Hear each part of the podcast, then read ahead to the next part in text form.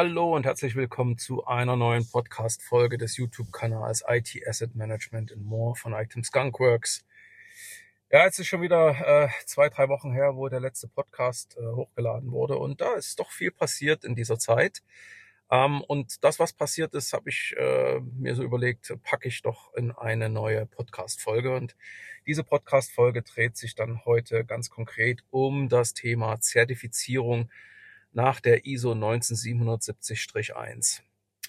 Ja, falls äh, der ein oder andere das schon äh, so mit am Rande äh, ja, mitbekommen hat, gibt es jetzt tatsächlich seit diesem Jahr dann eine Zertifizierungsoption, also ganz genau seit ungefähr Mitte des Jahres, ähm, hat man die Möglichkeit, dann mit einer Firma aus, ähm, aus, jetzt muss ich überlegen, wo sie genau herkommen. Ich glaube, sie kommen aus den Niederlanden, der Firma Brand Compliance, ähm, dann eine solche Auditierung und Zertifizierung zu durchlaufen.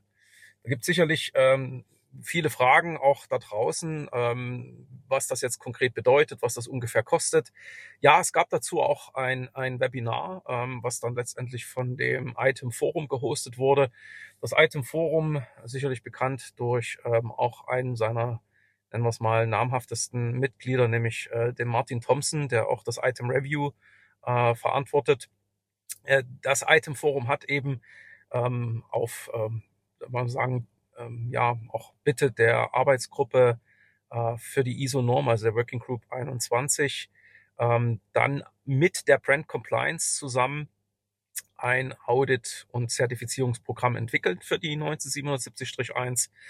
Das hat eine ganze Weile gedauert. Äh, ich habe dazu auch schon in anderen Podcast äh, Bezug genommen. Ähm, aber jetzt ist es offiziell eben live und kann ähm, entsprechend beauftragt und durchlaufen werden. Ich äh, schätze mich auch in der glücklichen Position, das jetzt auch bei einem unserer Kunden mit begleiten zu dürfen. Ich denke mal, das ist, glaube ich, damit auch der einer der ersten Kunden in Deutschland, der das machen wird, wenn nicht sogar wirklich der allererste. Ähm, und es ist ganz spannend, äh, jetzt zu erleben, wie das ganz konkret abläuft. Ähm, ich sag mal, kann ja schon mal vorausgehend äh, sagen, ähm, also man darf jetzt sich da jetzt keine Wunder über ähm, oder keine Wunder erwarten. Es ist, ähm, ich sage noch viel Hand am Arm, so viel schon mal vorweg. Ähm, ich glaube, dass das mindestens noch ein bis zwei Jahre brauchen wird, dass da auch eine gewisse Routine ähm, entsteht, auch auf Seiten der Auditoren, ähm, um das Ganze auch aus Kundensicht zu einem wirklich ähm, ja, guten Prozess zu machen. Also, wie sieht es jetzt ganz konkret aus? Also, wie, wie, wie kommt man letztendlich dazu, dann am Ende so ein Audit durchlaufen zu dürfen? Auch relativ einfach erklärt. Man muss sich dann eben entweder über das Item Forum oder äh, bei der Brand Compliance dann entsprechend äh, melden und dann äh, setzt sich die äh, Firma Brand Compliance dann mit dem Kunden, der diesen Wunsch geäußert hat, in Verbindung und äh, stimmt die äh, einzelnen Schritte dann im Rahmen der Audit-Vorbereitung des Audits und dann eben auch hinten raus dann der Zertifizierung ab.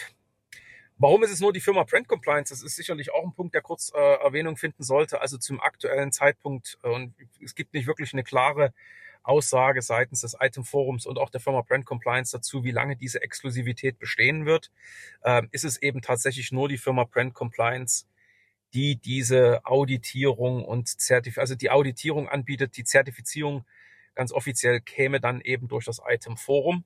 Aber wie gesagt, äh, als Auditor aktuell nur zugelassen ist die Firma Brand Compliance.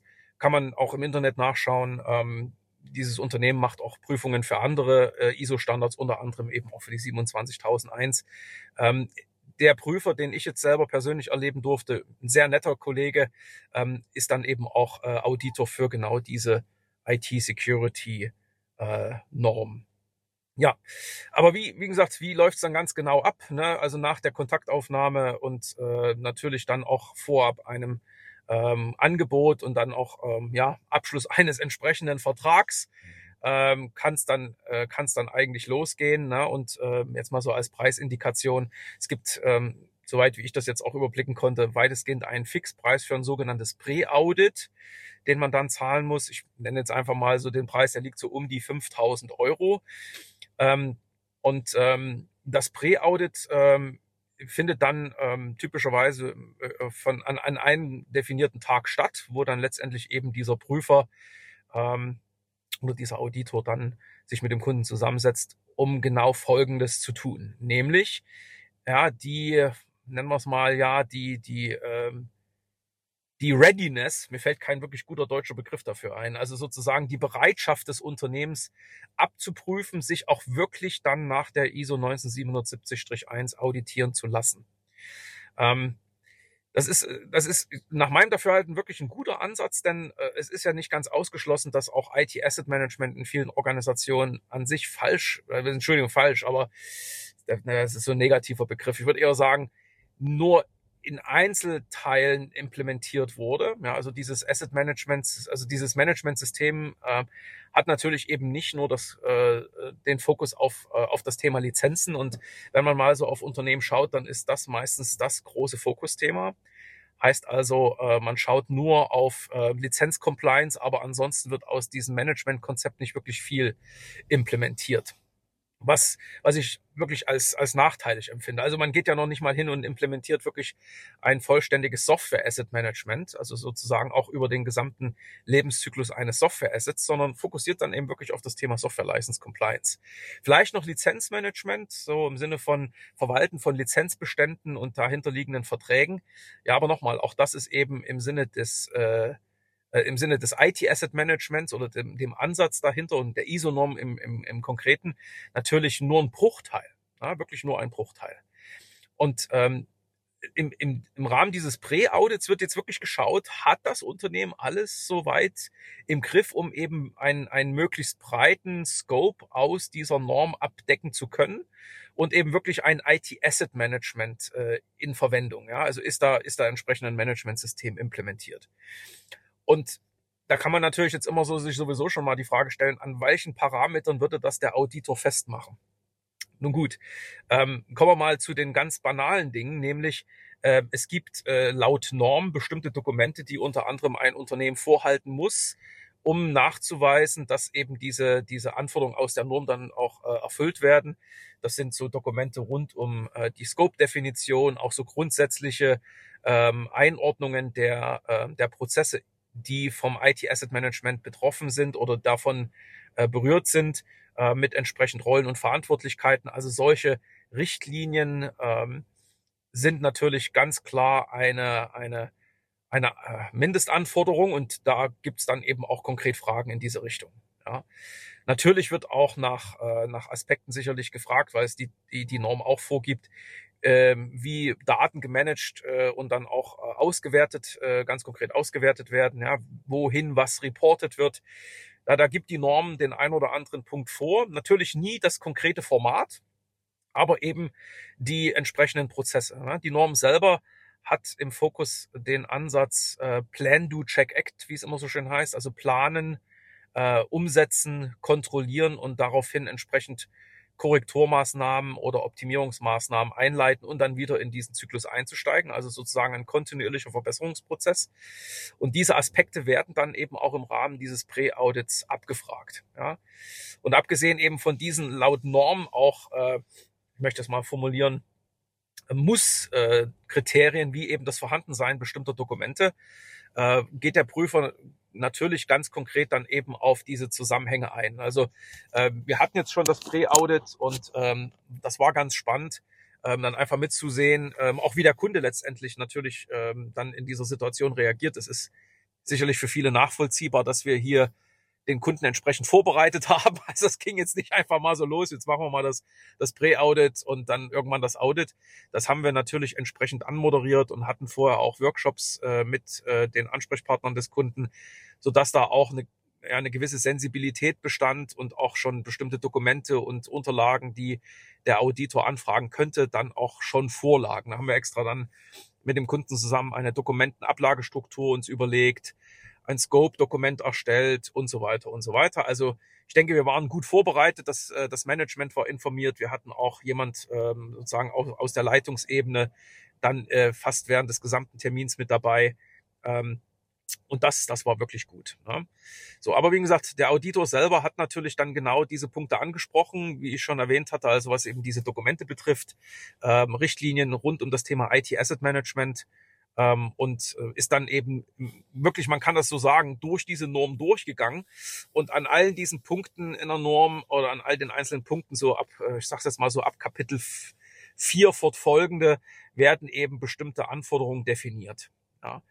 Ähm, und insofern war es nachvollziehbar, dass man am Anfang äh, so Fragen bekommen hat wie, ja, wie ist jetzt eigentlich wirklich der Scope definiert? Äh, also um was kümmert sich jetzt aktuell das IT Asset Management System?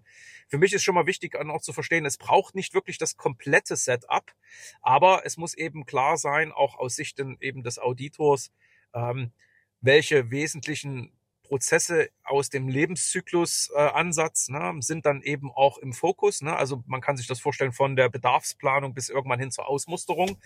Die Prozesse sind ja dann auch in in dem Annex der, der ISO 19771 entsprechend äh, aufgeführt. Das war ein Punkt, aber natürlich auch die verschiedenen Asset-Typen oder Asset-Klassen herstellerbezogen. Ne? Das waren dann erstmal so diese Scope-Fragen. Selbstverständlich eben auch die Frage, wie das Management dann eben in diesen Scope-Definitionsprozess ähm, einbezogen ist oder wie diese Vorgaben aus dem Management heraus in das, äh, sag mal, in die Organisation kommuniziert werden, ähm, wie am Ende natürlich auch dann ähm, aus dem eigentlichen äh, Prozess heraus dann auch Ergebnisse äh, wiederum ans Management zurückgespielt werden. Also wirklich so dieser, ne, ich sag's nochmal, Plan, Do, Check, Act Ansatz. So, also alles das, was so ähm, sag mal so, die Basis für sowieso wahrscheinlich für jedes andere Managementsystem ist. Ne? Also hat das Management hier aktiv eine Entscheidung getroffen, hat es die notwendigen Mittel zur Verfügung gestellt, die Freiräume geschaffen oder die notwendigen Regularien definiert und implementiert, damit das Ganze dann gut funktioniert. Und da muss ich wirklich sagen, hat der Auditor sehr viel Wert drauf gelegt, dass es also da eine ganz klare, äh, äh, ganz klare Struktur hat, ja, also auch die, die notwendigen ähm, Vorgaben entsprechend auch dokumentiert sind. Ne? Also wie gesagt, Dokumente, Dokumente, Dokumente. Ähm, ja, und in dem Zusammenhang ist dann unter anderem auch ähm, ein, ein, ein, ein Finding gewesen, ne, dass man also hier nochmal diese vielen Einzeldokumente, die wir auch vorher schon, äh, sag's mal, ja, zusammengetragen haben und die für sich genommen alle gut sind. Ja, das war also völlig un, unstrittig auch im Rahmen dieses, dieses Prä-Audits, auch aus Sicht des Auditors, dass man da eben nochmal so eine Art Mantelbogen äh, schafft, um die Dinge einfach ähm, ja, in einem, in einer Art Zentralrichtlinie auch nochmal zusammenzuführen. Ne? Das sind wir jetzt gerade dabei und ich denke mal, damit haben wir dann auch noch diese Anforderungen entsprechend äh, umgesetzt. Ähm, also es ist, ich will man schon mal sagen, also es ist nicht unwahrscheinlich, dass man eben im Rahmen dieses, äh, dieses äh, ja, Pre-Audits auch schon das ein oder andere Finding hat. Ähm, aber denke mal jetzt auch für den Kunden, mit dem wir da zusammen reingegangen sind, war das jetzt nichts wirklich gravierendes. Ne? Also es sind natürlich jetzt ein paar Themen daraus ähm, als, als To-Do entstanden, aber alles schaffbar.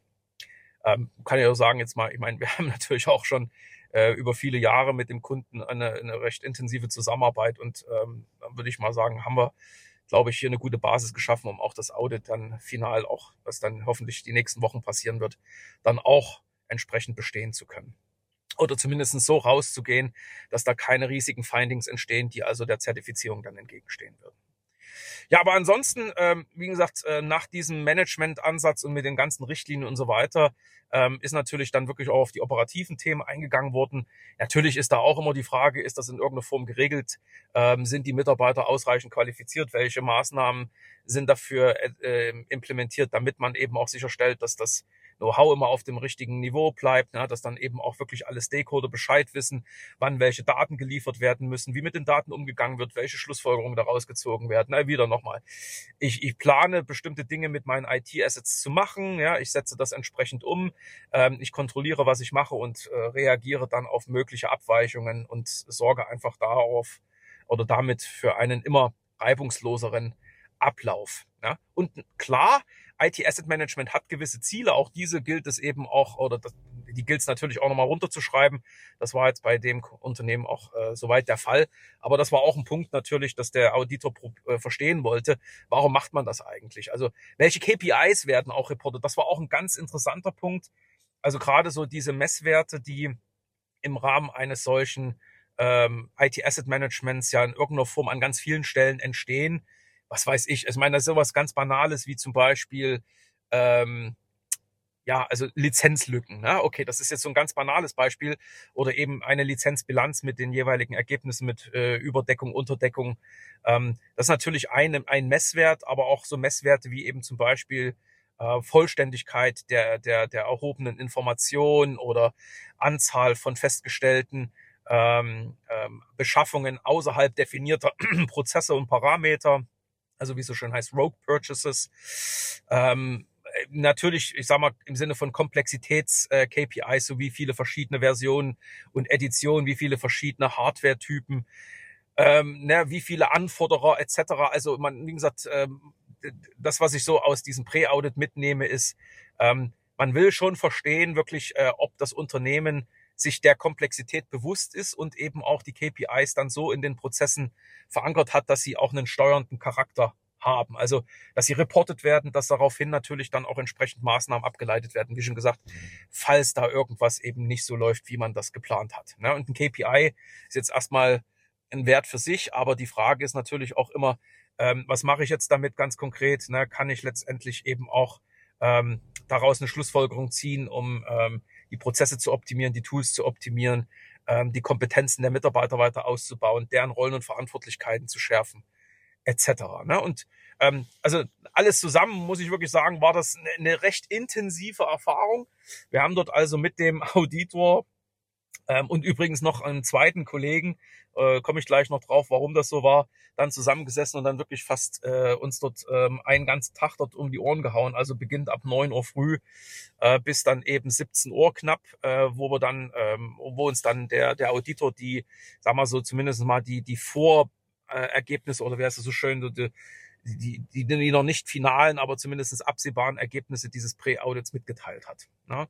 Natürlich mit Pausen dazwischen, aber alles in allem würde ich mal sagen, war das wirklich fast eine, eine Tagesveranstaltung, also acht Stunden, die wir dort äh, investiert haben. Ja, ähm, man, man kann also das Ganze lief remote ab, das kann man vielleicht auch noch sagen. Also es war jetzt nicht so, dass, äh, dass der Prüfer vor Ort ist. Ich gehe mal davon aus, dass das ähm, auch bei dem einen oder einem oder anderen Unternehmen möglich ist, das vor Ort zu machen. Äh, hier war es nicht der Fall. Ähm, und jetzt kommen wir sicherlich auch noch mal zu ein paar Dingen, die ich jetzt als nicht so ganz so perfekt erachte.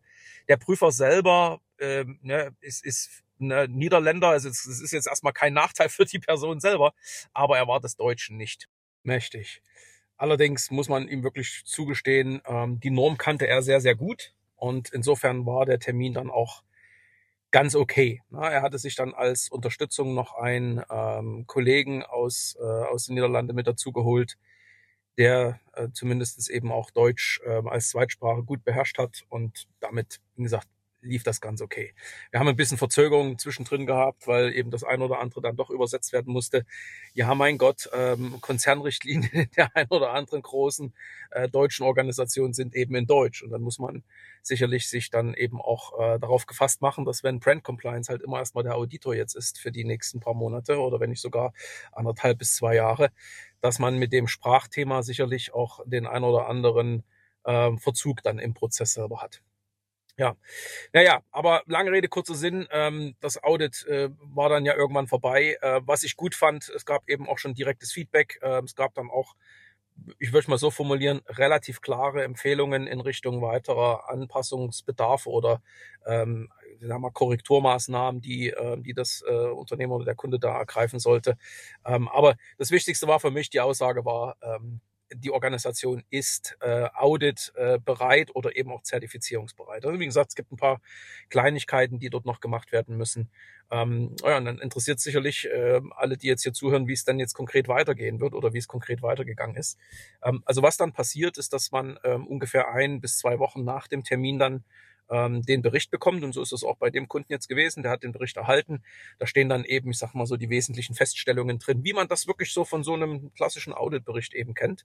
Und aber auch ähm, entsprechend Empfehlungen, was dann ähm, an Maßnahmen umzusetzen wäre, damit man wirklich sagen kann, dass das Audit abläuft, ähm, ne, wie man sich das vorstellt, nämlich wie so ein heißes Messer durch Butter. Ne? Und äh, am Ende äh, kann man sich dann auf die Schulter klopfen und hat dann wirklich sag, sagen können, ja, das haben wir jetzt geschafft. Ne? Also ähm, die nächsten Schritte sehen dann wie folgt aus. Es wird jetzt also äh, relativ zeitnah eine, also das echte Audit jetzt geben. Ähm, nach der aktuellen Planung ist es äh, wie folgt. Ähm, Es wird also nochmal einen weiteren Vororttermin geben, wo dann äh, letztendlich wahrscheinlich nochmal so ein gewisse also eine gewisse Vorbereitung dann ähm, notwendig ist. Also da werden nochmal alle Unterlagen zusammengetragen oder nochmal so die wesentlichen Ansprechpartner benannt und identifiziert. Man plant dann so den eigentlichen Prüfprozess. Ja, und für diesen ähm, für diesen ersten Termin ist dann auch nochmal jetzt ungefähr ein Tag dann vorgesehen. Und dann normalerweise, so heißt es dann seitens der Brand Compliance, dauert es dann ungefähr sechs bis acht Wochen, weil könnte ja immer noch was sein, dass man dann bei dem, bei dem Termin nochmal was feststellt, dass irgendwas fehlt. Ähm, na, dass also das Unternehmen dann auch noch Zeit hätte, sich jetzt mit diesen Dingen äh, oder mit den, mit den offenen Punkten dann auseinanderzusetzen. Und ist auch klar, innerhalb von einer oder zwei Wochen schafft man es nicht, wirklich eine fehlende Richtlinie noch äh, zu äh, erstellen. Ähm, oder durch die Gremien zu bekommen, damit man wirklich sagen kann, hier ist sie. Ähm, also insofern ähm, ist die eigentliche Planung dann nach diesem ähm, nochmal vor Ort Termin dann eben sechs bis acht Wochen später, gegebenenfalls auch in einer längeren Zeitspanne, dann den eigentlichen Audittermin zu machen. Und der ist jetzt aktuell für den Kunden angesetzt mit, äh, mit drei Tagen. Ähm, und da werden dann entsprechend eben die, äh, die notwendigen Prüfungen vor Ort erfolgen. Ne? Also soweit wie ich das jetzt zumindest äh, überblicken kann, geht das in Richtung nochmal Dokumentenprüfung, ähm, sicherlich auch nochmal eine Systemprüfung, einfach um eben dann auch die Angaben, die der Kunde im Rahmen dieser Auditierung macht, dann auch nachzuprüfen. Ne? Also gibt es das Tool, wie häufig kommen da wirklich Daten rein? Ne? Also solche Fragen werden da gestellt. Ne? Gibt es eine Richtlinie? Ja, kennt die jeder. Ne? Also solche Punkte wird man dann entsprechend eben dann auch auf der Prüfcheckliste haben. Davon ist jetzt mal auszugehen. Ja, ja, wenn ähm, dann am Ende dieses Audit abgeschlossen ist, und da werde ich sicherlich auch nochmal in einer neuen Podcast-Folge dann über diese Ergebnisse äh, berichten und dann sicherlich auch in etwas äh, größerer Tiefe, ähm, wird dann ähm, am Ende äh, ein Bericht erstellt und es ist eben nach meinem Verständnis jetzt so, dass ähm, äh, ja die die äh, Brand Compliance dann dem Item Forum dieses Prüfergebnis mitteilt und das Item Forum daraufhin dann ein Zertifikat erstellt. Ähm, das ist so wie ich jetzt eben auch noch ähm, äh, verstanden habe, es ist noch kein sogenanntes akkreditiertes Zertifikat. Das heißt, ähm, es gibt also noch keine Akkreditierungsgesellschaft dahinter, die ähm, sicherstellt, dass beispielsweise dann der Auditor oder eben auch der Zertifizierer letztendlich über die erforderlichen Kompetenzen und äh, äh die notwendigen, ähm, ja, sag jetzt mal, Grundlagen verfügen, also wie, wie einen definierten und, und auch äh, erprobten Prüfprozess etc. etc. Ne? Das soll wohl jetzt eben auch angestrebt werden und damit hat das Zertifikat natürlich noch so einen kleinen sagen wir so einen kleinen Malus, aber ich denke mal, über, über die nächsten zwei, drei Jahre wird sich das auch im Markt so weit etablieren, dass auch sich hier irgendwo eine Akkreditierungsgesellschaft finden wird, die das Ganze ähm, ja dann wirklich nochmal zu einem anderen Qualitätsstandard im Sinne der äh, Zertifikatsqualität führt. Also trotzdem hat man dann ein Zertifikat, äh, dass man ja sicherlich auch gut, äh, was weiß ich, in, in solchen Konstellationen wie Vertragsverhandlungen, ähm, Lizenzaudit-Situationen dann auch ziehen kann. Plus natürlich nicht zu vergessen, für das Thema interne Marketing ist sicherlich auch so ein Zertifikat eine Auszeichnung für das Team, was dann dahinter steht und hilft sicherlich auch den ein oder anderen Prozess etwas reibungsloser äh, umzusetzen oder eben auch Mittel zu gewinnen, ähm, ja, die dann notwendig sind, um entweder das Personal auszubauen, das Tool auszubauen oder vielleicht ja auch ähm, an irgendeinen Dienstleister einen Prozess äh, outzusourcen, damit eben das Gesamtkonstrukt dann eben wirklich die gewünschten Ergebnisse entsprechend der Norm dann auch ähm, ja, erreicht. Ja, also das mal so als, als kurzes äh, so Resümee aus diesen bislang ähm, ja, äh, Erlebten. Ähm, und ähm, ja, ich bin, wie gesagt, äh, guter Hoffnung, dass wir jetzt das Audit schaffen. Und da, und wie gesagt, Berichte äh, für weitere Details äh, wird es dann entsprechend in den nächsten Wochen und äh, ja, vielleicht dann eben allerspätestens Ende Januar, Anfang Februar dann von meiner Seite geben. Verbleibt mir nur noch allen Zuhörern ein äh, schönes ähm, ich sage mal ja an der Stelle schon schönes Weihnachtsfest zu wünschen. Kann sein, dass noch ein neuer Podcast folgt. Ansonsten, wie gesagt, schöne Weihnachten und dann bis später.